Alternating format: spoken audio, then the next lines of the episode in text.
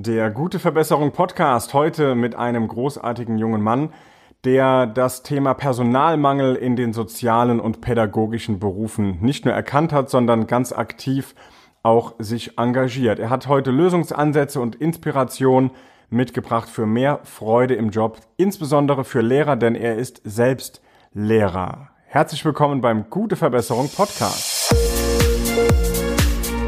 Der Podcast für gute Verbesserung mit Raphael Stenzhorn. Besser werden, privat und im Business.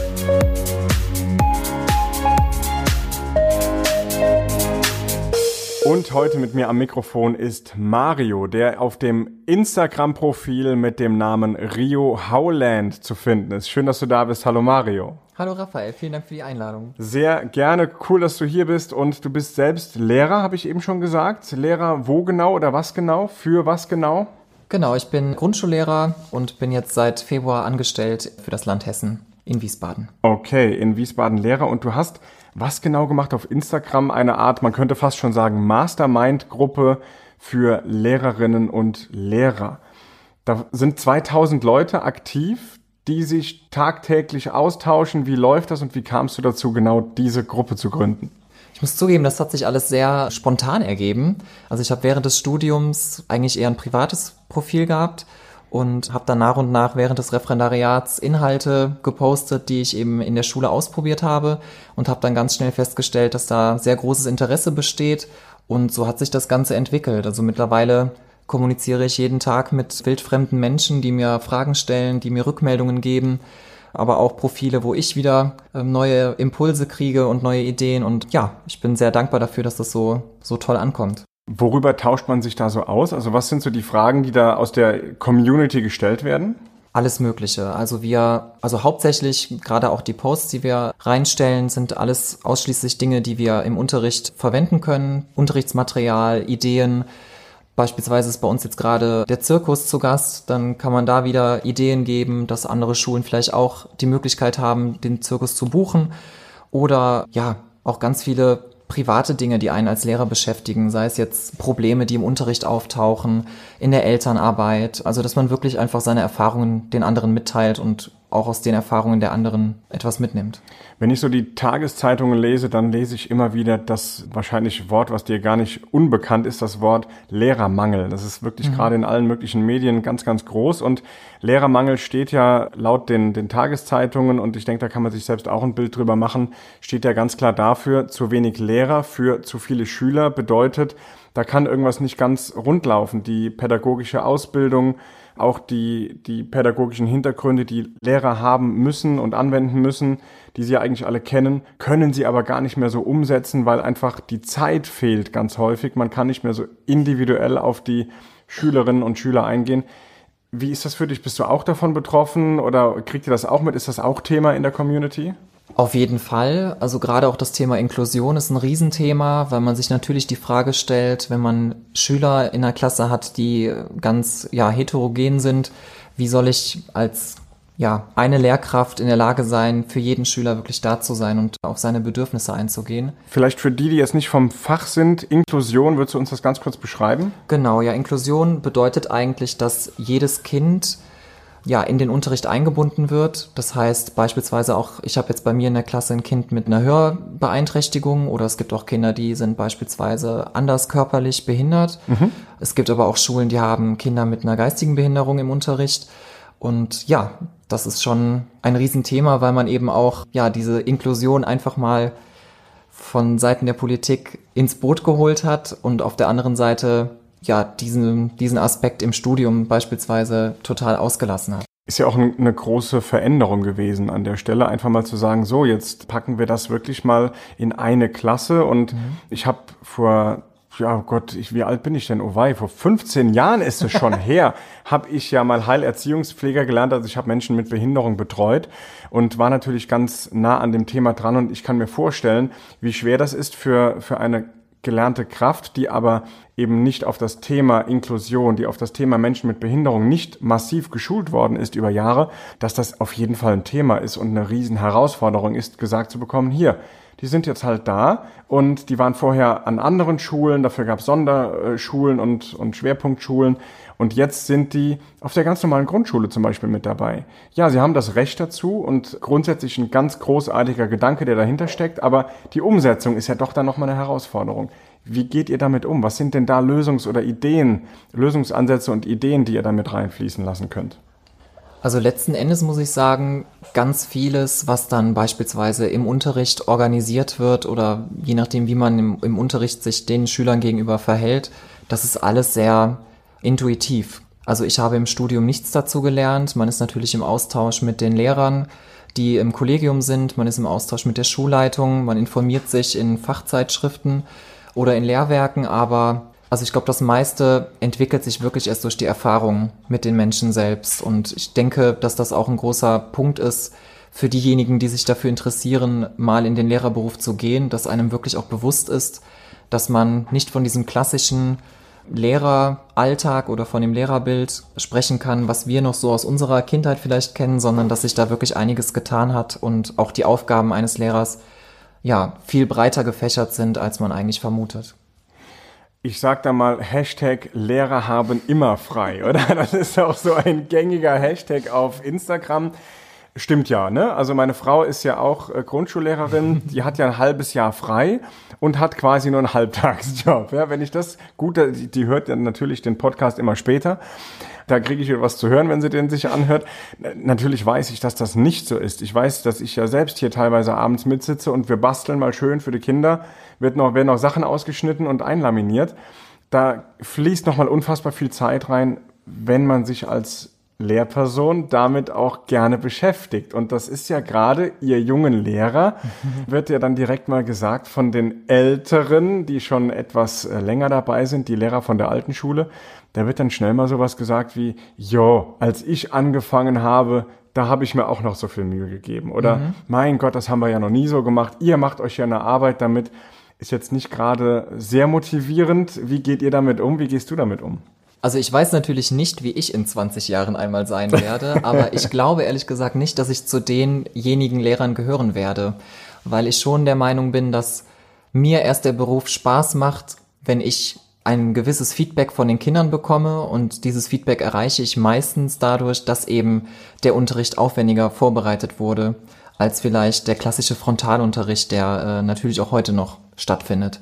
Aber unter dem Hashtag Lehrer haben immer frei, das ist zum Beispiel bei uns auf meinem Profil auch ein großes Thema, weil ja, ich eigentlich von, also fast ausschließlich die Rückmeldung bekomme, dass die Kolleginnen und Kollegen von mir aus ganz Deutschland ja wirklich bis spät nachmittags noch dran sind und irgendwas vorbereiten, Elterngespräche haben, auf einer Konferenz sind, Fortbildungen. Also es ist, es ist nicht so, dass wir jetzt unsere Ferien genießen, die wir im Jahr haben und den ganzen Tag nichts tun, sondern auch das gilt wirklich als unterrichtsfreie Zeit, wo wir uns eben auch schon mal Gedanken machen müssen, wie ist das nächste Jahr strukturiert, was steht an und ja, deswegen kann ich auch manche Kommentare von Kollegen zum Beispiel nicht verstehen, die dann eben genau das sagen, was du beschrieben hast.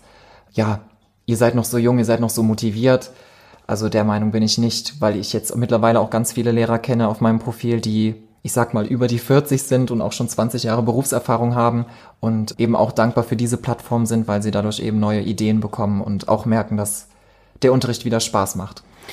Und das trotz Druck von oben, Druck von unten. Also was meine ich damit? Druck von oben ist wahrscheinlich die Situation Lehrermangel, also einfach zu wenig Personal. Jetzt können wir kein Personal herzaubern, sondern wir müssen irgendwie mit dieser Situation, mit dieser besonderen Veränderung umgehen können und das Beste draus machen. Wir sind hier schließlich beim Gute Verbesserung Podcast.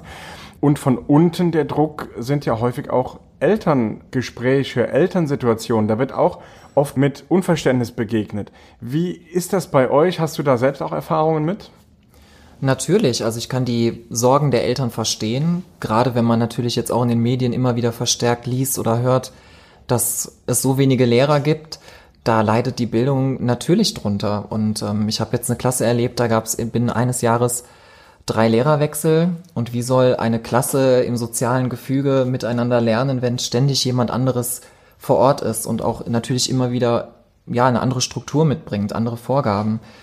Letzten Endes erwarten die Eltern auch verständlicherweise, dass jedes Kind individuell gefördert wird und gerade durch den Lehrermangel kann dies eben nicht gewährleistet werden. Und das ist dann eben gerade für uns Lehrer, die jetzt aktuell den Beruf ausüben, natürlich eine große Aufgabe, den Unterricht so zu gestalten, dass wir jedes Kind erreichen können, dass es möglichst offen gestaltet ist und wir eben wegkommen von diesem Frontalunterricht, damit die Schüler eben auch, ja, motiviert bei der Sache sind und Freude am Lernen haben.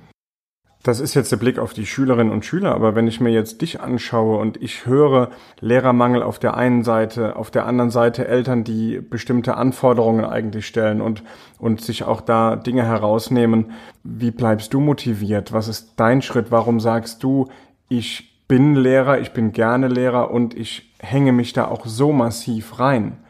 Ich meine, die Probleme waren ja vorher schon bekannt und die Herausforderungen waren ja vorher schon bekannt. Es ist ja nicht so, dass du da jetzt total überrascht worden bist von, sondern was war deine Entscheidung? Warum hast du gesagt, das mache ich jetzt? Und ich gebe alles dafür, dass die Kinder motiviert sind. Also es war auf jeden Fall klar, was mich erwarten wird, aber das tatsächlich in der, im Alltag zu erfahren und sich mit diesen Problemen tatsächlich auch auseinanderzusetzen, ist nochmal eine ganz andere Nummer. Also Lehrergesundheit ist bei mir auf meinem Blog zum Beispiel auch ein großes Thema. Also das klingt so plakativ, aber ich mache den Job wirklich, weil mir die Arbeit mit den Kindern so viel Spaß macht. Das heißt, wenn ich Inhalte habe, die mir selber Spaß machen, ich natürlich dann auch viel Zeit investiere, das Material aufwendig vorbereite, dann kriege ich wirklich immer ein positives Feedback seitens der Schüler zurück, die dann ganz motiviert sind, die Spaß daran haben, das auszuprobieren.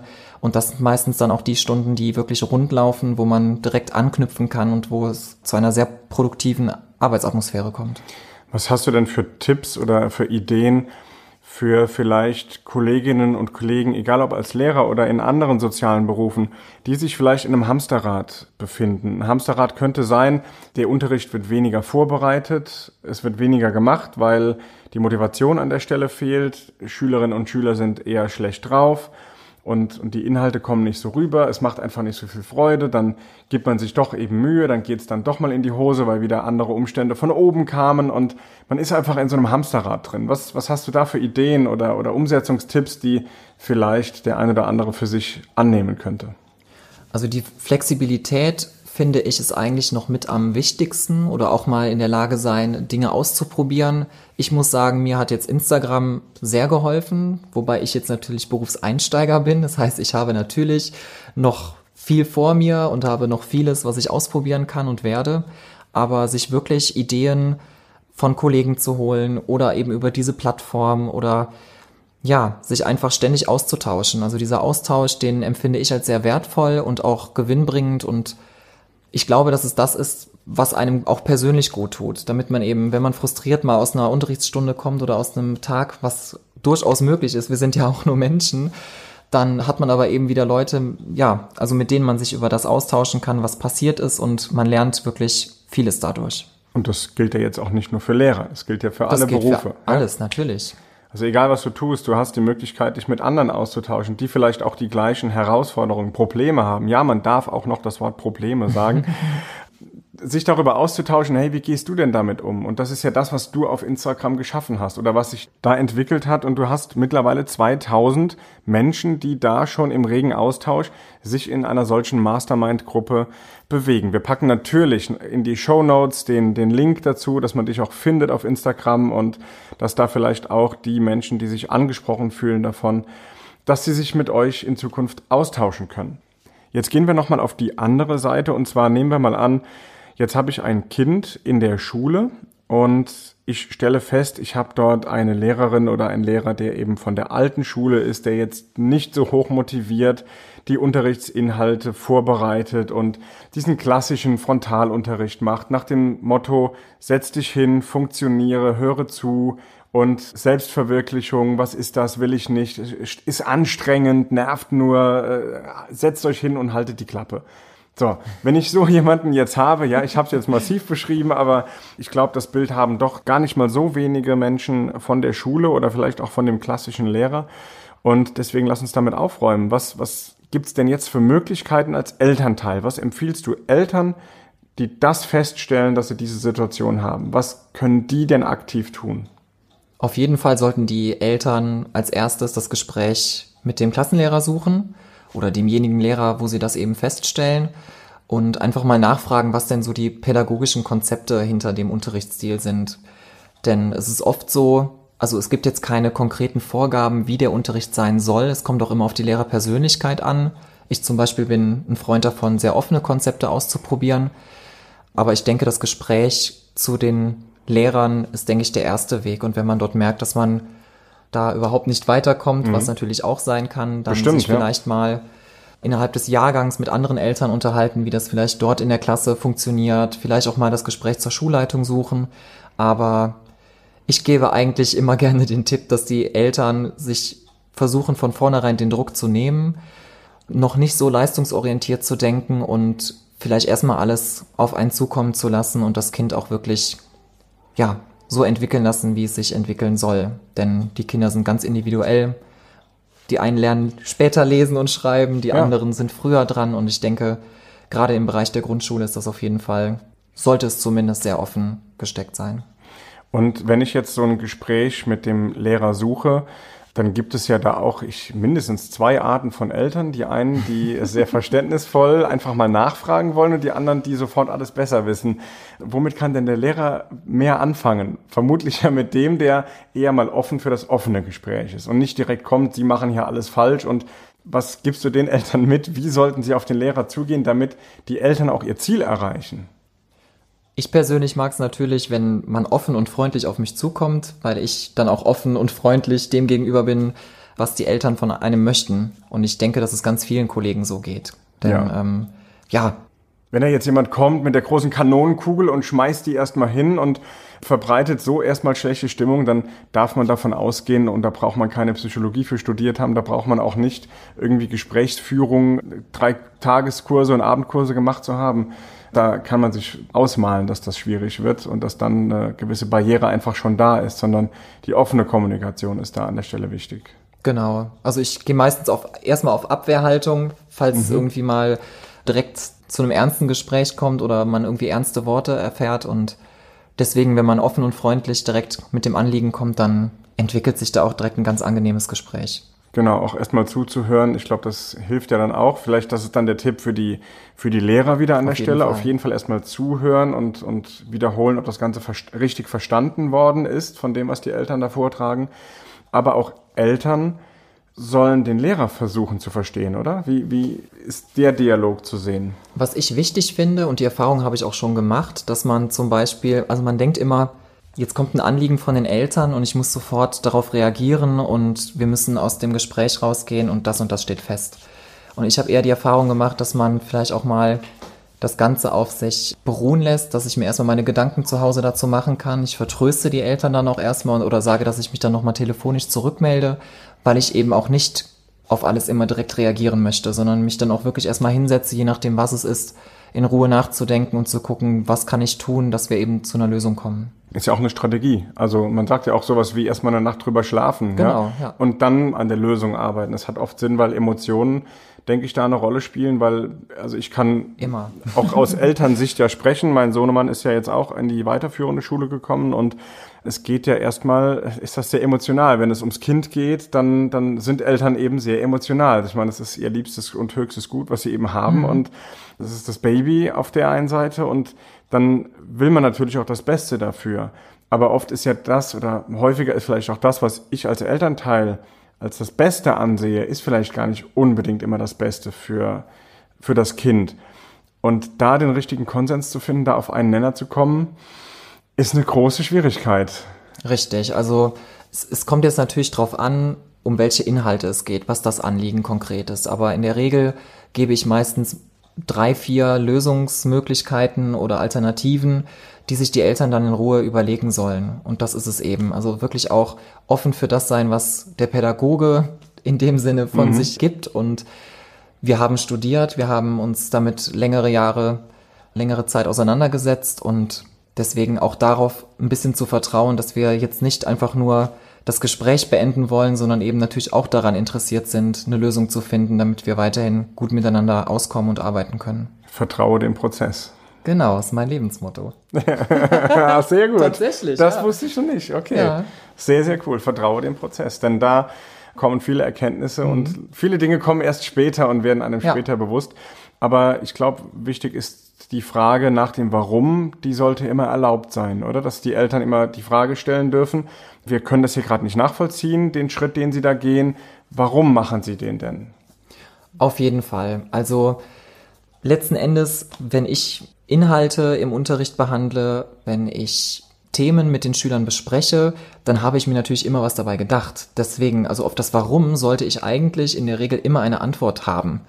Aber auf der anderen Seite ist es natürlich so, wenn die Eltern jetzt ständig mit einem Warum kommen, dann fühlt sich der Lehrer oder ich zumindest dann auch so ein bisschen auf die Füße getreten und habe jetzt irgendwie das Gefühl, dass ich mich ständig rechtfertigen muss. Mhm. Und deswegen dieses gegenseitige Vertrauen ist das absolute äh, Muss und ja, deswegen.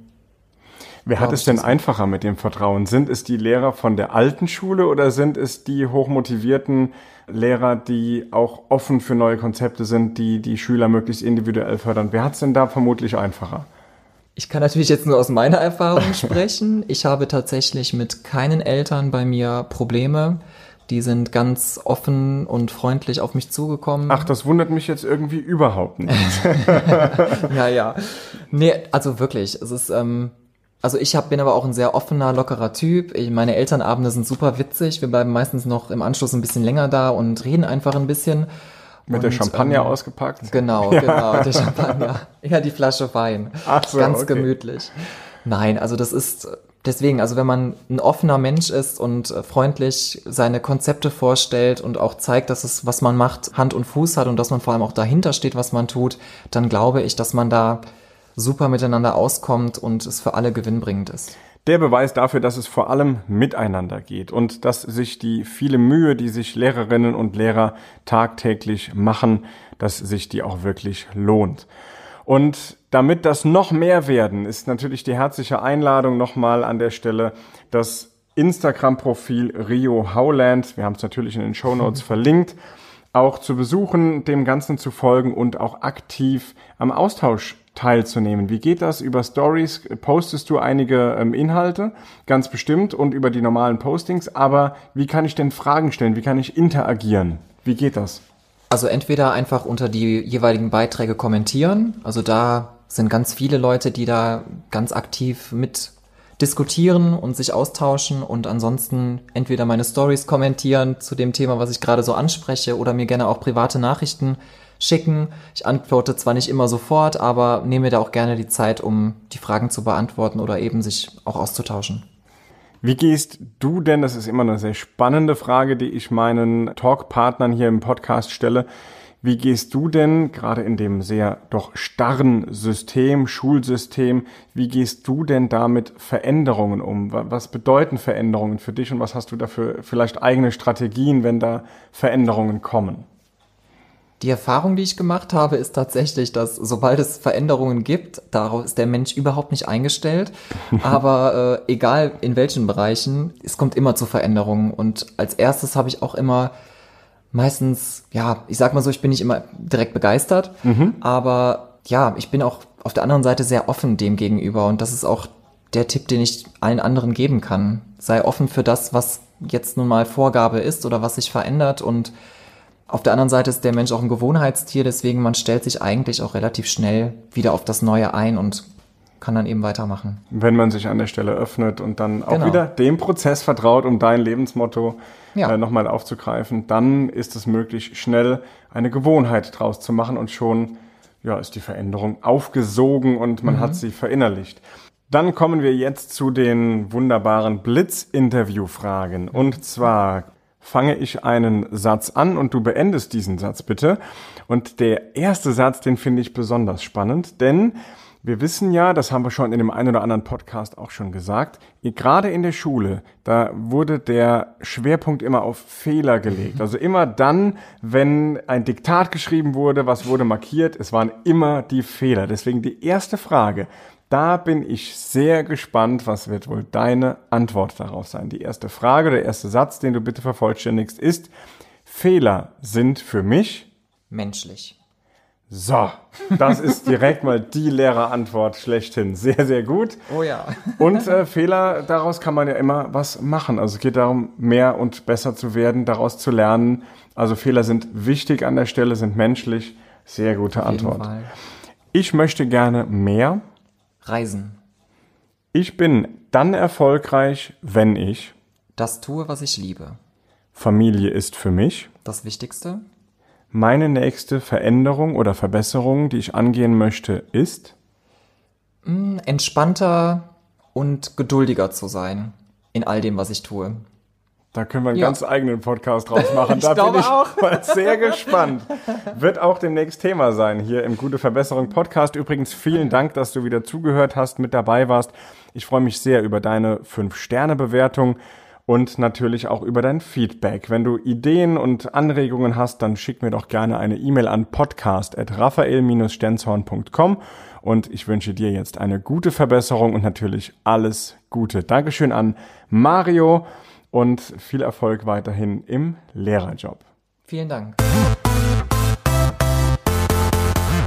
Der Gute Verbesserung Podcast mit Raphael Stenzhorn. Besser werden privat und im Business.